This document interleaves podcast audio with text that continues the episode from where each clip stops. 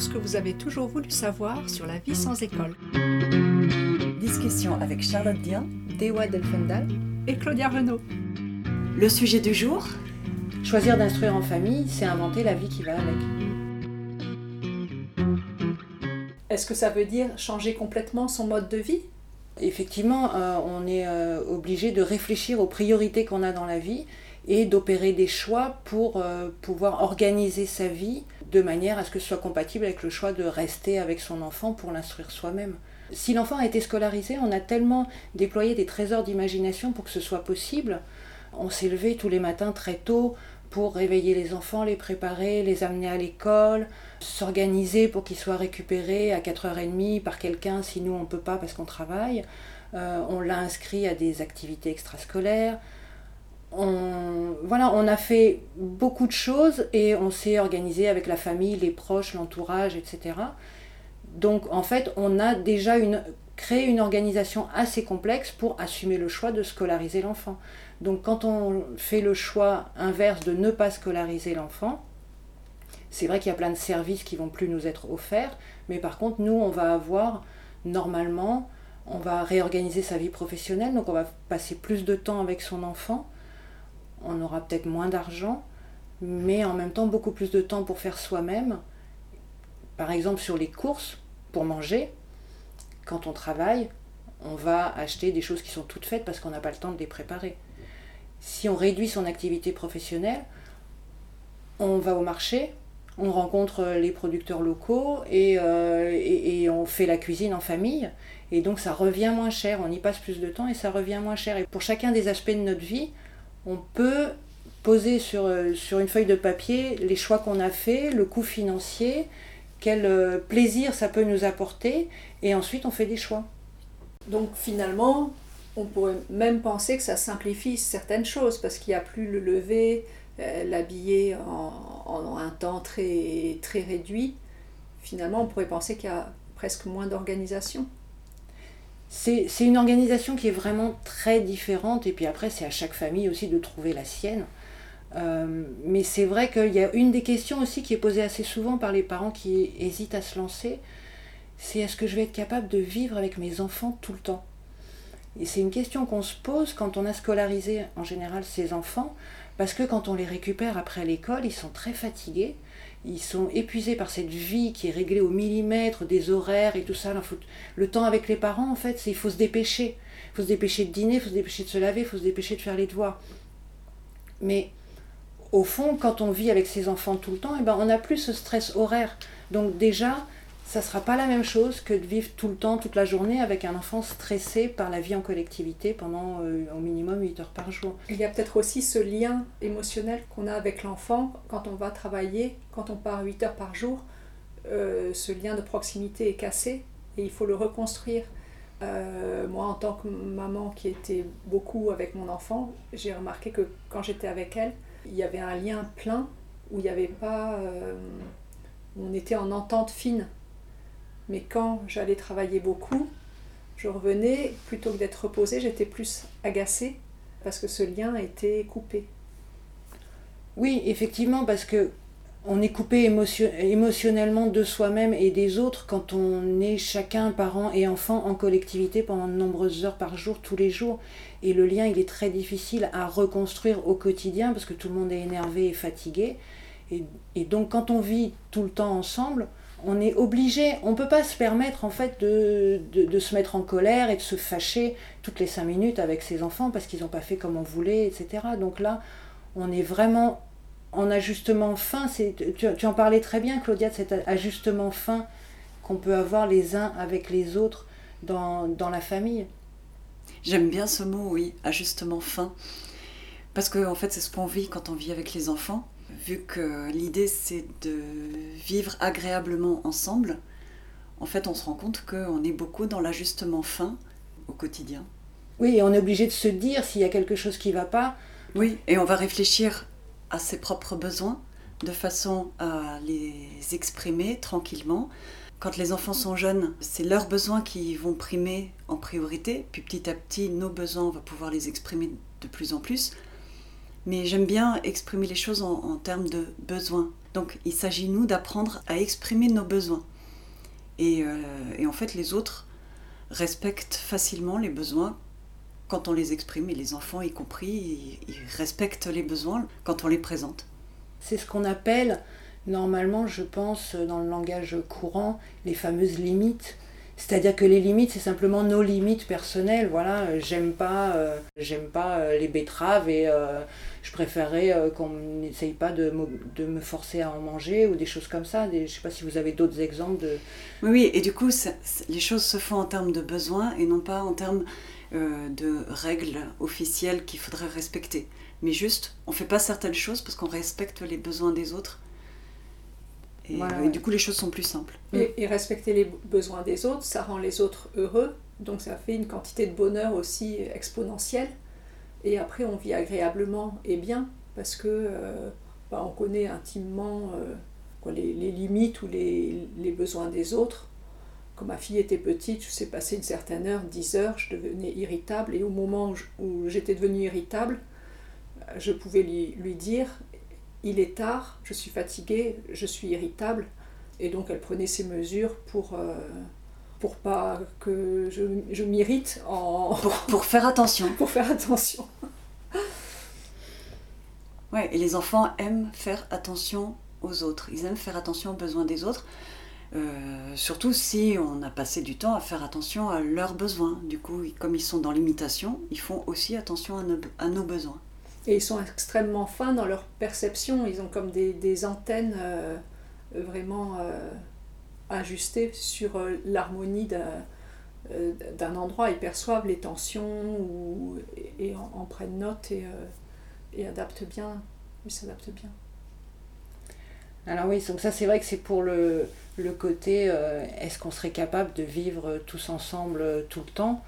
Et effectivement, on s'aperçoit donc avec l'expérience, nos trois expériences, et puis l'expérience de plein d'autres familles montre qu'effectivement on est obligé de s'accorder et de faire en sorte que ça se passe le mieux possible.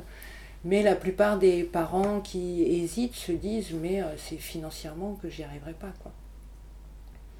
Et là financièrement, je pense que la plupart des familles euh, bah, réfléchissent à, leur, à leurs priorités en fait, c'est-à-dire que ok, on a besoin actuellement de deux salaires. Mais qu'est-ce que payent ces deux salaires? Donc on a des rentrées d'argent d'une certaine somme et on regarde les dépenses qu'on fait. Euh, et là, on se rend compte que ben, on fait des dépenses de transport pour aller travailler, de d'habillement pour aller travailler, parce qu'il faut se changer souvent, il faut être bien, etc. Et en plus, quand on travaille, moi ça me frappait, quand je travaillais beaucoup, quand je rentrais, j'avais régulièrement envie de m'acheter un vêtement. Mm comme une espèce de compensation du temps que j'avais passé à travailler. Même si j'aimais beaucoup le travail, mais juste, il y avait une envie d'avoir quelque chose qui compenserait ce temps-là. Et, ça, ça disparaît ensuite. Quand oui, voilà. C'est ça, c'est qu'en fait, on se rend compte qu'on a des, besoins de, compensation de ce temps qu'on passe à gagner de l'argent. Et, et, si on aligne tous les chiffres comme ça, les repas à l'extérieur, et après tout ce qui concerne la scolarisation des enfants, parce que l'école est gratuite en France, certes, mais donc déjà pour l'habillement, les tenues de sport, euh, le matériel de dessin, les cahiers, euh, les livres qu'on rajoute, les activités qu'on rajoute en plus pour euh, agrémenter, etc. On se rend compte que en fait pour une famille, je crois que j'ai plus les chiffres là, mais il me semble que c'était entre environ 800 euros pour un enfant de primaire et bon donc plus pour le collège et le lycée. Et bah, si on choisit de faire l'instruction à la maison, eh ben, les fournitures scolaires elles ne sont pas jetées tous les ans, on garde les mêmes cahiers d'une année sur l'autre si on ne les a pas finis, les, livres on les garde aussi ou on les échange ou on les emprunte à la bibliothèque. Et donc on peut regarder voilà, ces dépenses contraintes qu'on a du fait de travailler, les deux que les deux parents travaillent, et toutes ces dépenses qui sont liées au choix de ce mode de vie, deux parents qui travaillent et les enfants à l'école. Et après, ben voilà, si un des deux parents arrête momentanément son activité professionnelle ou s'il passe à mi-temps, il y a moins d'argent dans la famille, mais comme on le disait, plus de temps pour faire les choses soi-même, donc ça coûte moins. Et donc l'un dans l'autre, on, s'y retrouve en fait. Ouais, mais non. Non. non, je pense que quand même, on gagne moins d'argent en instruction en famille, mais en fait, ça nous va. C'est que c'est aussi qu'on invente un mode de vie qui va avec, où le, le temps gagner, le temps qu'on a en famille compense largement euh, bah, les dépenses qu'on peut moins faire. Bah oui, on va pas au restaurant, on part pas en voyage. Mais juste, c'est pas grave. C'est un plaisir d'avoir autre chose à la place de, ces dépenses. On crée un peu peut-être ces vacances au quotidien en côtoyant d'autres familles, en partageant des activités. Oui, la question que les parents qui scolarisent leurs enfants se posent aussi, c'est si je vis tout le temps avec mes enfants, si je les instruis en famille, est-ce que j'aurai encore du temps pour moi? À quoi les familles qui pratiquent l'instruction en famille depuis plusieurs années répondent Mais en fait, c'est que du temps pour moi d'être avec mes enfants tout le temps. Et c'était aussi quelque chose qui était qui m'a fait beaucoup réfléchir, qui avait été écrit par euh, Léandre Bergeron dans Comme des invités de Marc il avait parlé de cette ségrégation de la société euh, par tranche d'âge, les enfants ensemble, les adultes ensemble, les, personnes âgées ensemble. Et il parlait de ces couples qui, à la cinquantaine, se retrouvaient un peu comme des zombies euh, dans les supermarchés, à se dire euh, il y a un truc qui nous a échappé quelque part, on a un peu raté la... On a un peu raté les 20 années d'enfance de nos enfants.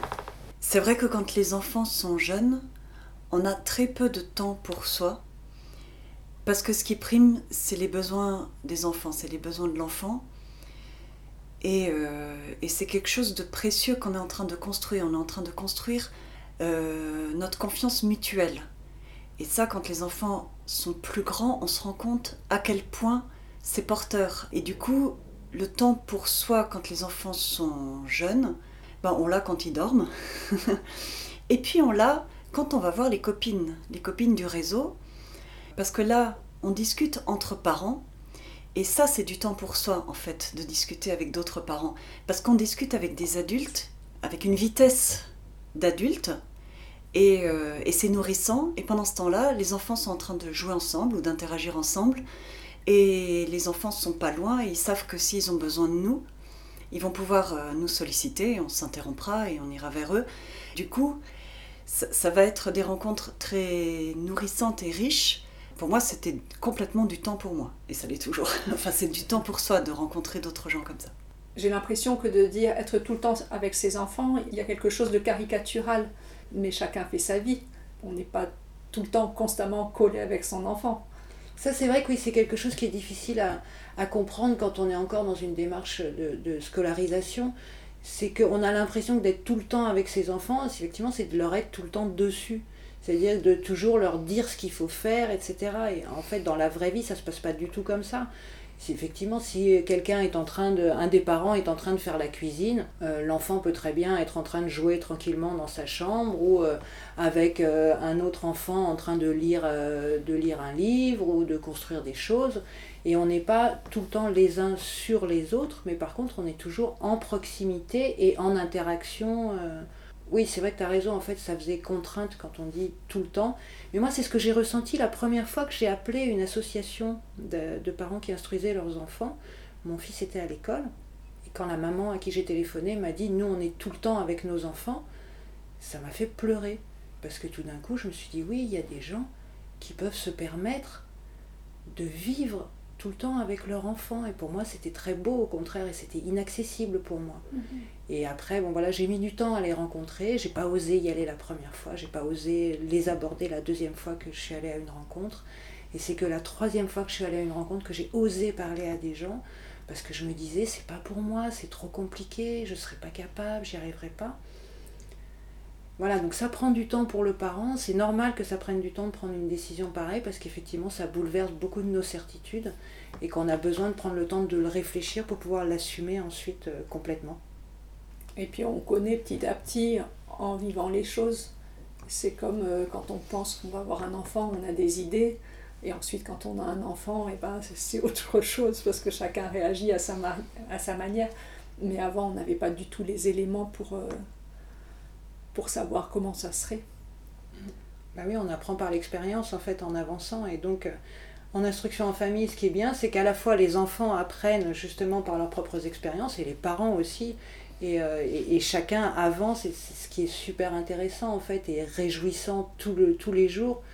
On va pas dire que c'est merveilleux tous les jours, il y a des contraintes et des difficultés comme dans tout choix, mais quand même cet, cet enthousiasme et ce, cette force qu'on acquiert tous ensemble en famille et, avec les autres personnes qu'on peut rencontrer grâce à ce choix, elle est vraiment extraordinaire.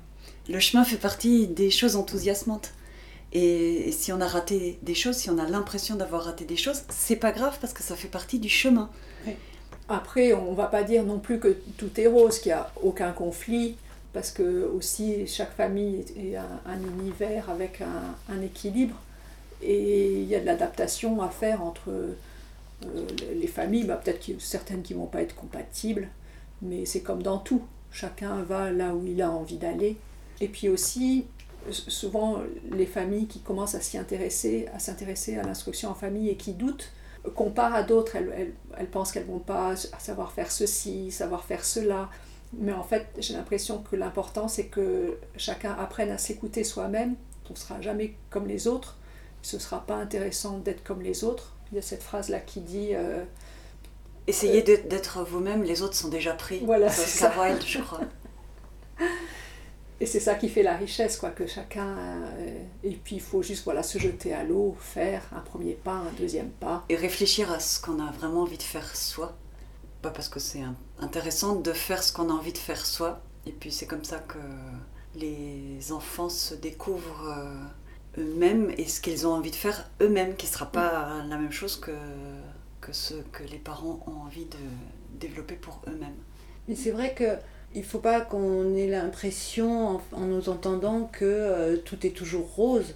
C'est comme tout choix, il y a des inconvénients, il y a des difficultés qu'on doit traverser, mais ce qui est intéressant dans le choix d'instruire ses enfants en famille, c'est que ça se répercute aussi sur tous les domaines de notre vie, puisqu'on doit repenser entièrement notre mm. vie et la réinventer en permanence, et surtout la réinventer dès que ce choix ne convient plus ou que ça bloque pour une seule des personnes de la famille. Il est important qu'il n'y ait pas euh, le papa qui se sacrifie à aller au travail pour rapporter l'argent, et puis la maman qui se sacrifie pour rester à la maison toute seule avec les enfants, et puis les enfants qui sacrifient parce que, ben, en fait, dans ce, dans ce type de configuration, ils n'auraient peut-être pas de copains et tout ça. Ce qui est intéressant, c'est de se dire, voilà, on ne fait pas ce choix pour s'enfermer. Donc, au contraire, on choisit et euh, le papa choisit pour un temps peut-être, ou la maman d'ailleurs, ça dépend des familles, euh, d'aller travailler à l'extérieur pour apporter l'argent pour faire vivre le foyer. Et il est toujours possible de remettre en question mm. le chemin qu'on a emprunté et puis de le corriger au fur et à mesure. C'est pas un choix définitif, c'est comme ça et on va suivre. Il n'y a pas de modèle. Moi, je me souviens la première réunion à laquelle j'ai assisté avec des familles qui instruisaient je me suis retrouvée face à une maman qui nous montrait des, présentations qu'elle avait faites avec ses enfants sur du beau papier, avec des photos et tout ça. C'était magnifique et je me disais, je serais juste incapable de faire ça. Et c'est vrai que comme tu le disais, voilà, ça m'a. Je me suis dit, waouh, mais euh, c'est trop bien ce qu'elle fait, j'y arriverai jamais. Et en fait, j'ai pas du tout fait ça parce que les circonstances étaient différentes pour cette famille et pour la mienne. Moi, je déscolarisais un enfant, elle, je crois qu'elle ne les avait jamais scolarisés, etc. Donc, euh, elle, elle avait une famille nombreuse, moi j'avais un enfant unique, enfin, et puis on est tous différents, on n'a pas la même vie, et donc c'est vraiment à chacun de trouver en soi les ressources pour que la vie soit en accord avec ce choix. Parce que c'est vrai que si les parents, un des deux parents dit moi, je peux pas me passer de mon travail, il me passionne et il rapporte l'argent qui nous permet de vivre. Donc il est hors de question que j'arrête de travailler. Bon voilà, c'est un besoin qui est exprimé. Si l'autre personne dit ben moi finalement euh, pour aller euh, m'acheter euh, des, objets de compensation parce que j'ai passé du temps dans un travail qui me plaît moyennement, ben, je peux peut-être arrêter un petit peu et m'occuper des enfants et on verra après quoi. Et après, on réorganise et on voit. Je voulais ajouter que souvent, on est habitué à ses propres qualités et on s'en rend pas compte. Moi, j'ai souvent dit ça à Dewayani parce que euh, on se promenait ensemble avec les enfants. Elle avait un bout de papier dans les mains et elle en faisait des fleurs et on en faisait des belles choses. Et pour Dewa, ça semblait complètement naturel et elle disait mais tout le monde fait ça. Et je lui disais que non, elle est habituée à cette qualité qu'elle a dans les mains mais que nous on l'a pas, enfin on l'a pas forcément. Voilà, et du coup on lui a proposé d'animer des ateliers créatifs avec les enfants. Et ça faisait sens parce que elle l'avait dans ses mains et nous on l'avait pas, et ça permettait de faire un échange. Je voulais réagir aussi par rapport au fait qu'on a l'impression que les autres familles font des choses fantastiques que soi-même on va pas être capable de faire. Parce que par rapport à la petite enfance de nos enfants, maintenant il y a beaucoup de blogs de, de, familles qui font l'instruction en famille et qui racontent ce qu'elles font. Et ça accentue encore plus ça, parce qu'évidemment quand on va passer du temps à mettre des images et des textes en ligne, c'est qu'évidemment ils seront travaillés et ça ne sera pas le quotidien, parfois un peu difficile, parfois un peu ennuyeux euh, ou ennuyant, et, mais il y a de tout dans le quotidien aussi. C'est vrai que moi je me souviens par contre qu'au début, donc euh, quand même, il y avait déjà des listes de discussion au moment où moi j'ai commencé l'instruction en famille. Et j'avais pas le temps en fait de lire tout, tout, ce qui se passait sur les listes de discussion parce que j'étais trop occupée par ma propre vie avec mon enfant à essayer de mettre en place quelque chose qui soit agréable pour, euh, pour toute la famille. Et donc c'est pas grave si on suit pas pendant un moment euh, ce que font les autres et tout ça. Après, il y a toujours moyen d'aller les, les, voir en vrai, ne serait-ce que passer une heure au parc euh, à discuter un peu. Et donc ce qui est intéressant aussi, effectivement, dans tout ce qu'on a dit là aujourd'hui, c'est qu'on va pouvoir s'entourer socialement d'une manière aussi différente que si les deux parents travaillent et scolarisent leurs enfants. C'est-à-dire qu'on peut effectivement aller dans les parcs, par exemple, euh, aux heures de sortie d'école quand les enfants sont petits, parce que ça leur permet de trouver des copains du quartier, parce que les enfants petits ne se demandent pas euh, euh, est-ce que tu vas à l'école, est-ce que tu vas pas à l'école, ils ont juste envie de jouer quand ils se retrouvent au square à la fin de la journée. Et donc ça permet aussi aux parents éventuellement de pouvoir avoir des contacts avec les autres parents du quartier, par exemple. et donc voilà, on va pas être que entre familles qui font la même chose que nous, bien que les familles qui font la même chose que nous, en fait, on n'a que ce point commun majeur. On peut penser très différemment, s'organiser très différemment, etc. Mais on est en fait dans la société, dans toutes les couches de la société, quand on va au marché rencontrer les producteurs euh, qui font les légumes qu'on mange, euh, quand on va dans les bibliothèques où on discute avec les bibliothécaires pour trouver les, les livres que nos enfants nous demandent sur leur passion euh, subite pour les châteaux forts ou je sais pas ou la physique quantique ou des choses comme ça que nous on maîtrise pas forcément. Et euh, voilà donc on se socialise parents et enfants d'une manière différente dans la vie réelle. Et c'est ça qui est aussi enthousiasmant en fait. C'est vrai qu'on a beaucoup parlé d'être tout le temps avec ses enfants donc on pourrait croire qu'on est refermé sur soi-même alors que au contraire il y a une immense ouverture parce qu'il y a beaucoup de souplesse pour euh, sortir, aller voir plein de gens différents, euh, changer d'orientation. on rencontre beaucoup de monde, on sort beaucoup, on voit des gens de toutes les couches de, la société.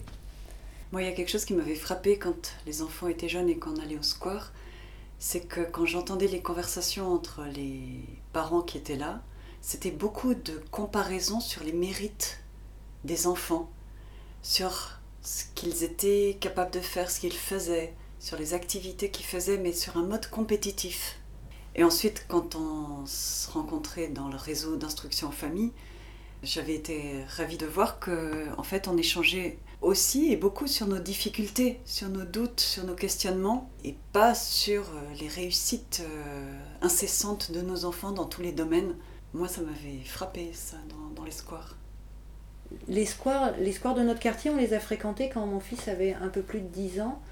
Et c'était un moment où euh, moi, en fait, je me mettais sur un banc pour écrire, pendant que lui, il jouait avec d'autres enfants. Et c'est les parents des autres enfants qui sont venus me voir. Moi, j'étais dans mon coin, je discutais avec personne. Et plusieurs parents sont venus me voir en me disant Il est vachement bien ton fils, euh, il, joue avec mon fils qui a deux ans de moins. Ou, euh, il est gentil parce qu'il a inclus euh, mon fils de 3 ans euh, dans, un jeu alors que les autres enfants ne voulaient pas que mon fils y vienne. C'est vrai que c'était pas quelque chose que j'avais calculé du tout, mais du coup, c'est les, autres qui sont venus vers moi pour discuter d'autre chose que la compétition, justement.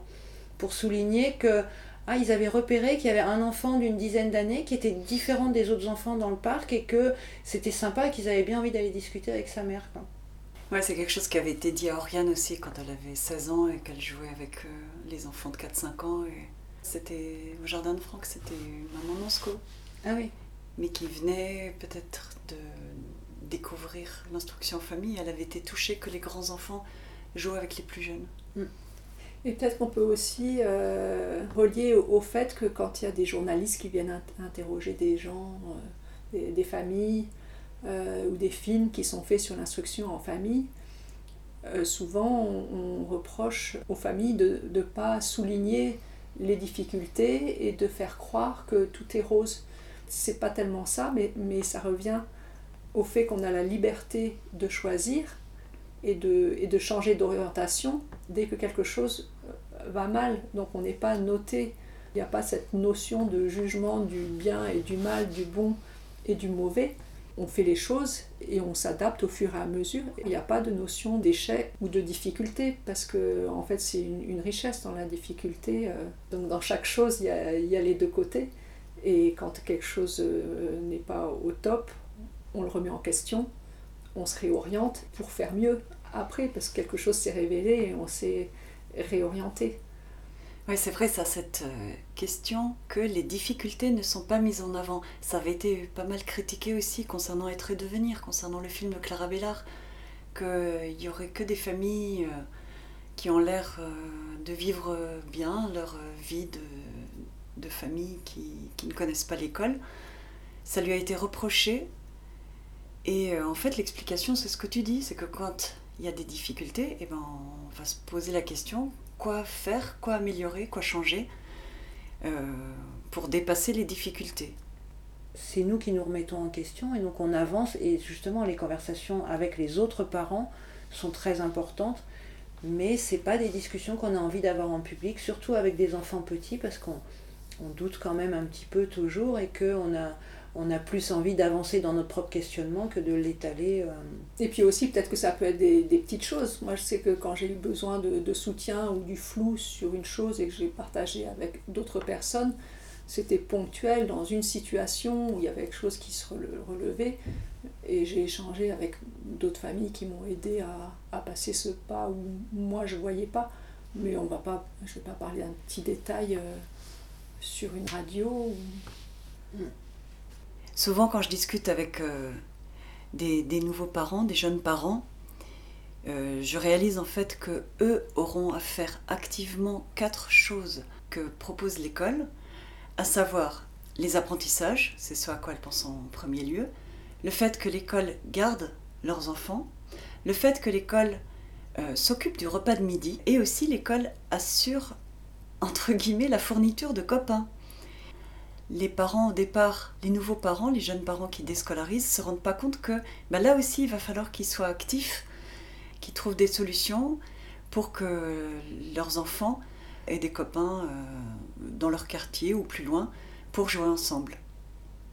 Mais c'est vrai qu'il y a aussi des familles aujourd'hui qui peuvent très bien se passer de, de rencontres avec d'autres familles non scolarisantes parce que l'enfant a des activités extrascolaires en général Évidemment, euh, l'instruction en famille ne coupe pas des activités extrascolaires, donc l'enfant peut faire du sport, de la musique, des choses comme ça, et rencontre dans ses activités d'autres enfants avec qui il s'entend bien, donc il a son lot de copains et ça peut très bien partir de là, les copains du sport ou de la musique ou du square, et on n'est pas obligé d'aller forcément rencontrer des familles qui ne scolarisent pas non plus.